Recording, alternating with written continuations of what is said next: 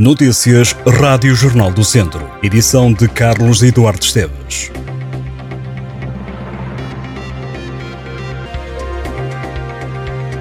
Fevereiro despede-se com frio e março não virá com outra cara. O distrito de Viseu estará em alerta amarelo até à próxima quarta-feira, 1 de março.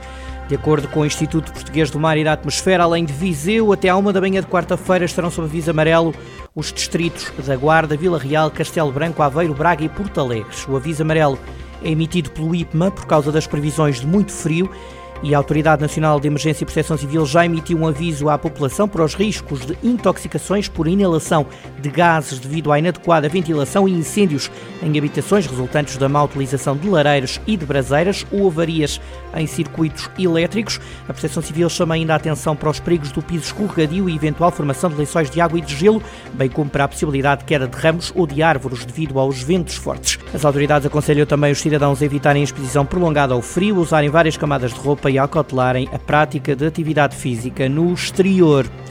O Académico Viseu ganhou ao Torriense por 2-1. A equipa de Jorge Costa esteve a perder, mas um autogol e um gol de Clovis deram a volta ao marcador. Os vizienses acabariam por conquistar três importantes pontos.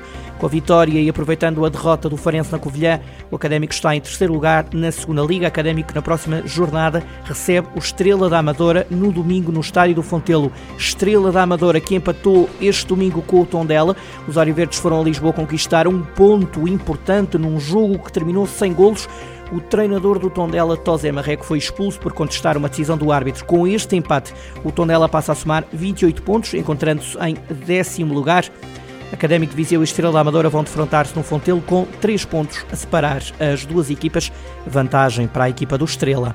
No Campeonato de Portugal, 3 jogos, 3 empates para as equipas do Distrito em prova. Os três clubes do Distrito acabaram por pontuar, mas a verdade é que o Mortágua e o Rezende estiveram na frente do marcador por duas vezes e deixaram escapar dois pontos nos jogos deste domingo à tarde. A jogar em casa, o Mortágua esteve a ganhar por 2-0 a equipa do Marinhense, mas permitiu a igualdade a dois golos. Apesar de deixar escapar dois pontos, o Mortágua mantém-se acima da linha de água com mais três pontos que a zona de perigo na Série C do Campeonato de Portugal. Na Série B, o Rezende empatou em Gaia, diante do Valadares, a dois golos. O Clube do Norte do Distrito chegou a estar a ganhar por 1-0 e 2-1, mas trouxe apenas um ponto para casa. Equipa do Rezende soma 17 pontos, está em 12 lugar da Série B. E não há 2 sem 3, houve também empate em Castordeiro. Neste caso, o resultado terminou como começou: 0-0. Castordeiro com 14 pontos em penúltimo lugar da Série B do Campeonato de Portugal. Na divisão de honra, Sinfãs e Oliveira de Frades ganharam e mantêm-se líderes da fase de campeão.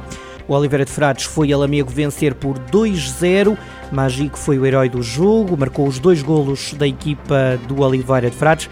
Já o Sinfãs recebeu e venceu o Penalva do Castelo por 4-2. Para o Sinfãs marcaram Ivo, Ataíde, Síria e ESN dos outros jogos da tarde. Destaque para a vitória do Lamelas por 4-1 contra o Mangualde. Lamelas que está a um ponto dos dois líderes. Também nos Pereira ganhou por 1-0 ao Nelas. E no exclusivo Jornal do Centro, pode ler em jornaldocentro.pt uma entrevista com Francisco Neto, selecionador nacional de futebol feminino. O selecionador falou em exclusivo com o Jornal do Centro, depois de a equipa Lusa ter cambiado pela primeira vez presença no Mundial de Futebol. Nesta entrevista, Francisco Neto deixa uma garantia: Portugal vai ao Campeonato do Mundo não para participar, mas para lutar pela qualificação. Frisando que não tem superstições, o técnico confia que momentos como o da qualificação para o Mundial vão nos ajudar a criar referências no futebol jogado por mulheres em Portugal. Francisco Neto confia também que pouco a pouco vai desaparecendo algum preconceito que ainda exista relativamente ao futebol feminino. Entrevista com o selecionador nacional para ler no site do Jornal do Centro. O presidente da Conselhia do PSC de Viseu voltou a deixar críticas ao governo. João Paulo Gouveia entende que o Executivo Socialista tem deixado a região de Viseu para trás. Foi na apresentação do Fórum do Poder Local de Viseu que João Paulo Gouveia defendeu mais apoios para a região. A Conselhia Laranja de Viseu apresentou no Solar dos Peixotos o Fórum do Poder Local. O partido quer ver os autarcas a refletirem sobre os desafios do poder local para que sejam encontradas respostas para uma sociedade que o PSC considera mais informada, exigente e com novos desafios. Também Fernando Ruas deixou críticas ao governo liderado por António Costa, dando como exemplo a falta de alternativa ao IP3. 75 crianças recebem atualmente alimentos da ReFood Viseu. O número equivale a 30% das 260 pessoas apoiadas por este projeto criado há dois anos e que tem vindo a registrar um aumento nos pedidos de ajuda. A coordenadora da ReFood Viseu disse ao Jornal do Centro que há 16 famílias em espera e que sempre que existe comida as famílias são contactadas para a recolherem.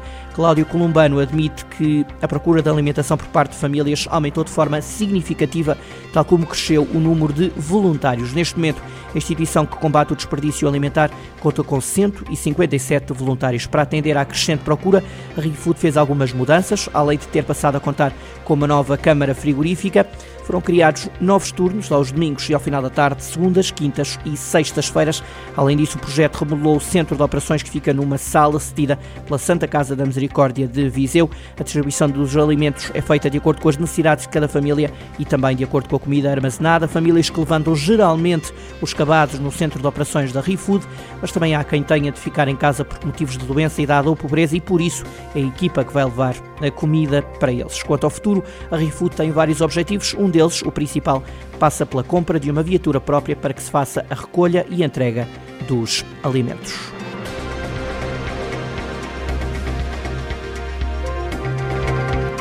Estas e outras notícias em jornaldocentro.pt.